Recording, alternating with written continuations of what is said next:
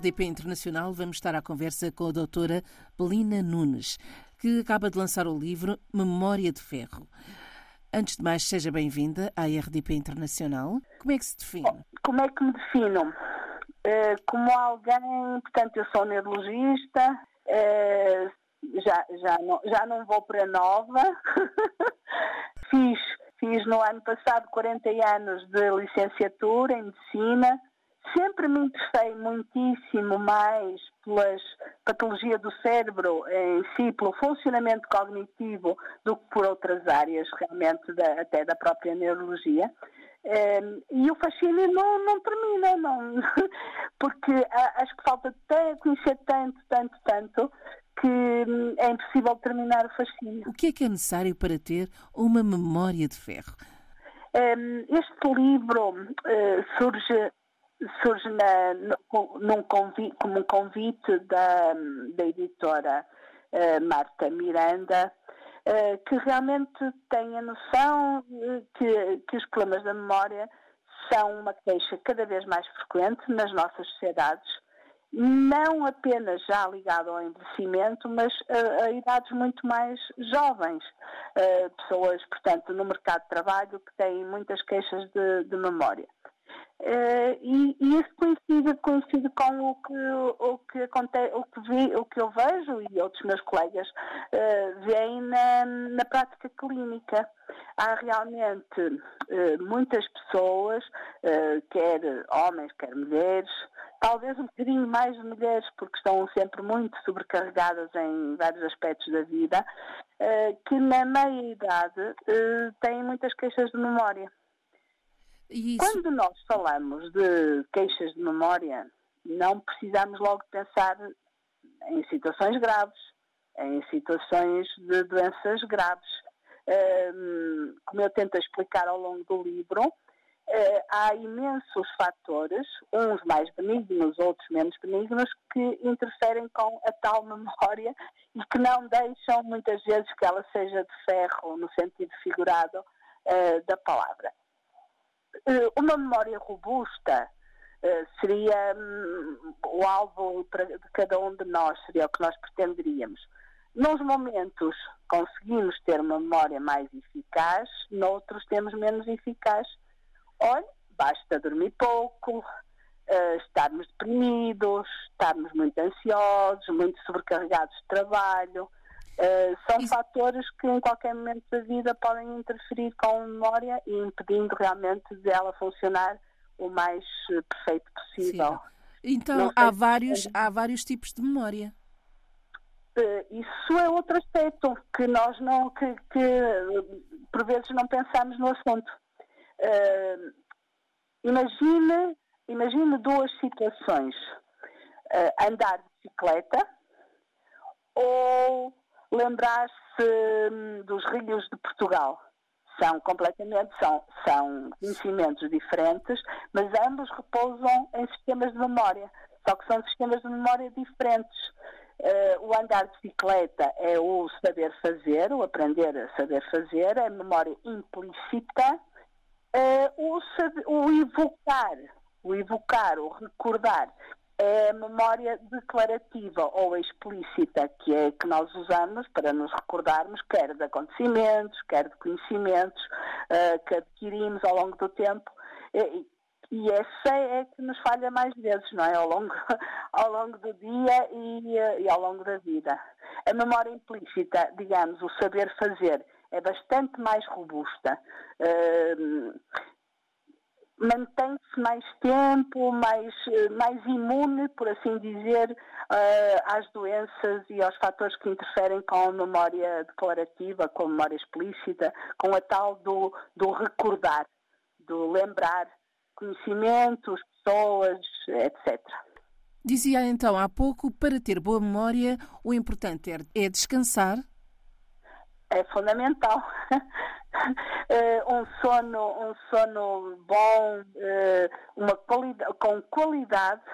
Uh, eu, eu, eu falo no, no livro e aproveito para alertar o papel da apneia de sono, o papel muito prejudicial para o cérebro da apneia de sono, que, que passa muitas vezes desapercebido à própria pessoa, porque a própria pessoa não, se, não, não, não reconhece, não, não compreende que tem paragens uh, respiratórias durante o sono e é muito, muito prejudicial para o cérebro e, e, portanto, consequentemente também para o funcionamento da memória. Mas o sono, a insónia, a insónia é é extremamente, como qualquer um de nós nota, se não dormir bem uma série de noites seguidas, uh, começa a falhar. Falha principalmente a, a, chamada memória de trabalho, aquela em que nos dão um recado ou que nós estamos, temos que estar com atenção a várias coisas ao mesmo tempo e falhamos. Portanto, quando andamos fatigados, a dormir mal, temos mais tendência a falhar, uh, a nossa memória falha com, com muito mais facilidade. E como é que podemos uh, exercitar a nossa memória?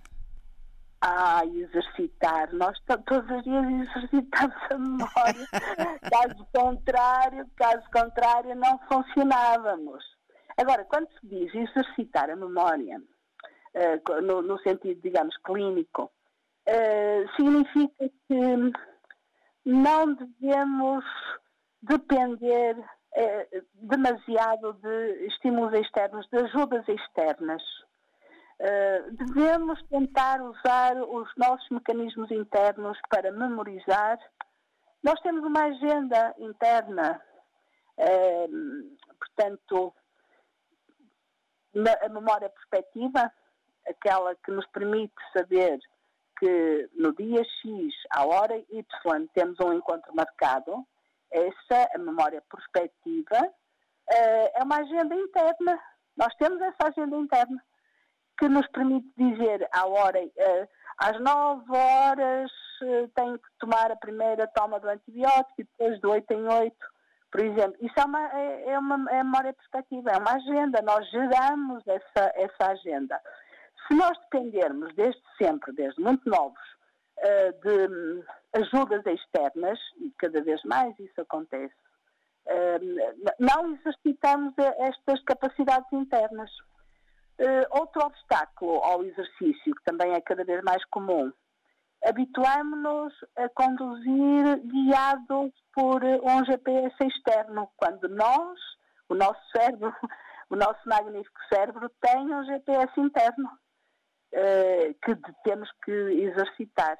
Eu não quero dizer que não se usa o GPS numa viagem que não, para um sítio onde não conhecemos, para, uh, mas no dia a dia devemos manter o, o, os nossos sistemas de memória ativos, utilizar as nossas capacidades, melhorá-las. Uh, depois, quando falamos mais tarde no envelhecimento, o envelhecimento é uma, são situações diferentes. Uh, há, há por vezes no, no, nos anos pós-apresentação uh, um, uma perda, digamos, de interação social, uma perda de interesses, uma, uma diminuição uh, das motivações.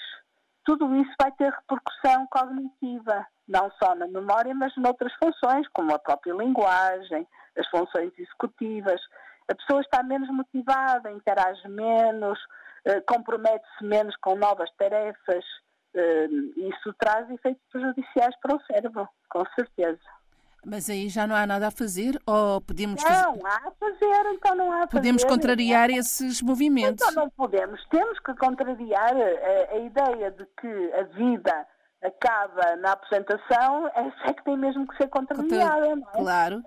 Eh, porque eh, nós atualmente temos vidas muito segmentadas. Uma série de anos a estudar, depois uma quantidade de anos a trabalhar, depois uma quantidade de anos eh, parece que a repousar. Mas não é verdade, não é verdade, não pode ser assim. Nós temos que nos manter criativos, atentos, interessados to durante todo o trajeto da nossa vida para conseguirmos ter realmente melhor saúde quer física, quer cerebral, quer eh, emocional, principalmente emocional. É tudo uma questão de sinapse. é tudo uma questão de sinapse. E de as saber usar e de as multiplicar. E aí, então, começa o problema na infância, porque as sinapses são criadas logo desde muito cedo, não é? Na, eh, na gestação, nos primeiros anos de vida, que são fundamentais, eh, e, e também depois os, anos, os anos da, da, infância e da adolescência. Mas os primeiros anos de vida eh, marcam quem, de uma maneira muito, muito importante, a saúde do cérebro para a frente. E, e, e também é algo que não é suficientemente cuidado. Uh, as mães, algumas mães ainda não têm os cuidados necessários com, a, com as suas eh, gestações. Uh, as crianças uh, não são suficientemente estimuladas, quer do ponto emocional, do ponto de vista emocional, quer do ponto de vista cognitivo. Uh, cada vez mais passam, desde muito cedo, muitas horas sozinhas nos ecrãs. são são, são, talvez, talvez venham a induzir modificações no cérebro que nós ainda nem, nem imaginamos bem os resultados. Porque o nosso cérebro precisa de comunicação verbal, precisa de comunicação visual uh, com o outro. Tem que estabelecer contacto. O nosso cérebro uh, infantil, o nosso cérebro pequenino, do, do, de, do pequenino, muito de interação social. Uh, não pode estar a interagir só. Uh, certamente que não é benéfico. Não é benéfico. Há aqui também um capítulo no livro que é o poder da alimentação no cérebro. Sim, sim, o poder da alimentação. Está, está relacionado. Não é? Está relacionado claro. com, novamente com, um, com tudo isto que eu digo da infância. Porque não, não, por vezes só começamos a pensar, mas isso faz parte da natureza humana. Só pensamos nos assuntos, nos problemas, quando eles aparecem raramente verdade, é verdade. não é? Uh, a questão a questão é que a saúde do cérebro não pode ser pensada quando deixa de existir. Não é quando nós começamos a perder as capacidades, de uma maneira mais ou menos acelerada, que queremos de repente ficar com, as, com um, bons novamente. Não, o, o um cérebro saudável tem que ser um, construído desde muito, muito cedo, desde a gestação. Portanto, há o papel importante da mãe na própria alimentação da mãe. E isso é algo que cada vez mais as pessoas estão, estão conscientes, as mulheres estão conscientes disso.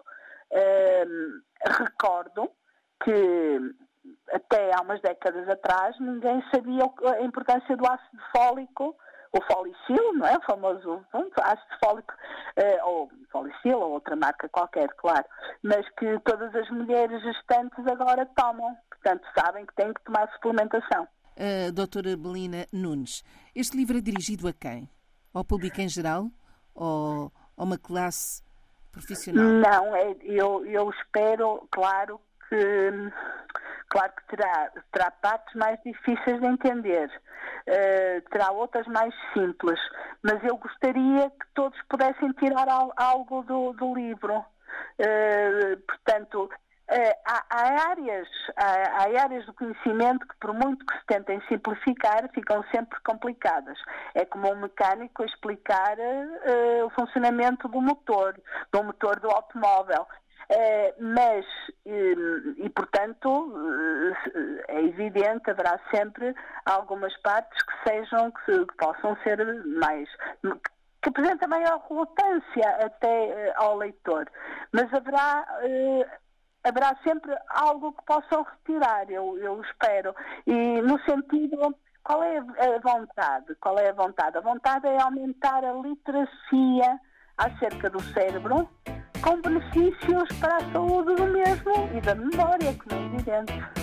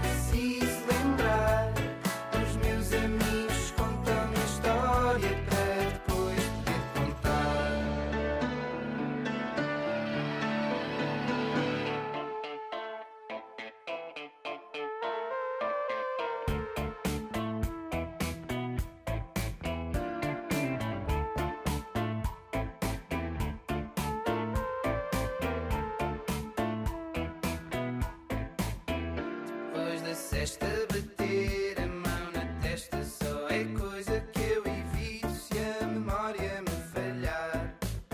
E por saber que é verdade, perco sempre a humildade se decido arrastar.